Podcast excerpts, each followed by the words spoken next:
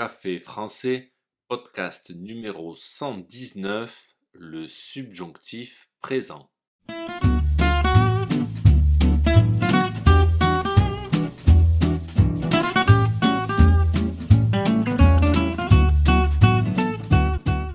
Bonjour chers auditeurs, comment allez-vous? Bienvenue sur Café français, le podcast quotidien pour apprendre le français. Oh là là, aujourd'hui on attaque le dur. Je vais vous parler du subjonctif. Je sais que pour certains étudiants ce n'est pas facile, mais le subjonctif est très utilisé. On commence à étudier le subjonctif présent dès le niveau A2. Dans l'épisode d'aujourd'hui, je vais vous parler du subjonctif présent. N'oubliez pas que les exercices et la transcription du podcast sont disponibles sur le site internet café français avec gauthier.com. Sur ce site, vous pouvez aussi réserver un cours de français. C'est parti, prenez un café et parlez français.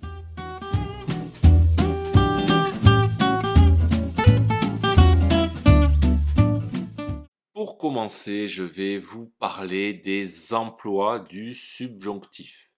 Quand utilise-t-on le subjonctif?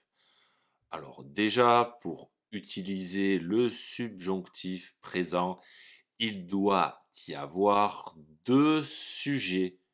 Par exemple, je veux que tu sortes acheter du pain. Le premier sujet est je. Je veux et le second sujet est tu, que tu sortes acheter du pain. Le premier verbe est au présent de l'indicatif, je veux, et le second au présent du subjonctif, que tu sortes. Donc il faut deux sujets. En plus des deux sujets, il faut que le verbe du premier sujet exprime la volonté, le souhait, le besoin, la nécessité, l'obligation, le conseil, un sentiment. En fait, tout ce qui est propre à une personne. Allez, voici quelques exemples. Je veux que tu parles plus fort. Le premier verbe, vouloir, exprime la volonté. Il faudrait que tu arrêtes de fumer. Faudrait est le verbe falloir qui, ici, exprime le conseil. J'aimerais que tu ailles consulter un docteur. Le verbe aimer exprime le souhait. Et vous avez remarqué, chaque fois, il y a le mot que. Attention, petit piège, après le verbe espérer, on emploie le futur simple. Par exemple, j'espère que tu aimeras ma cuisine. Aimera est le verbe aimer conjugué au futur simple.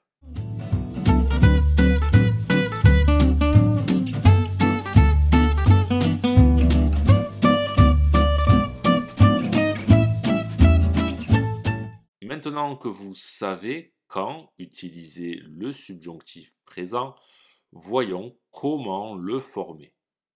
Pour le former, vous devez connaître le présent de l'indicatif. Et oui, le subjonctif présent se forme à l'aide du présent de l'indicatif. Vous prenez le verbe à la troisième personne du pluriel au présent de l'indicatif mais sans la terminaison ENT. Et puis vous rajoutez les terminaisons du subjonctif présent. E, ES, E, ION, IE, E qu'on écrit ENT. Nous allons prendre un exemple avec le verbe chanter. À la troisième personne du pluriel, au présent de l'indicatif, ça donne il chante on enlève la terminaison ENT il reste chante. Et maintenant, on rajoute les terminaisons du subjonctif présent. On aura donc que je chante, que tu chantes, qu'il, qu'elle, qu'on chante, que nous chantions, que vous chantiez, qu'il, qu'elle chante.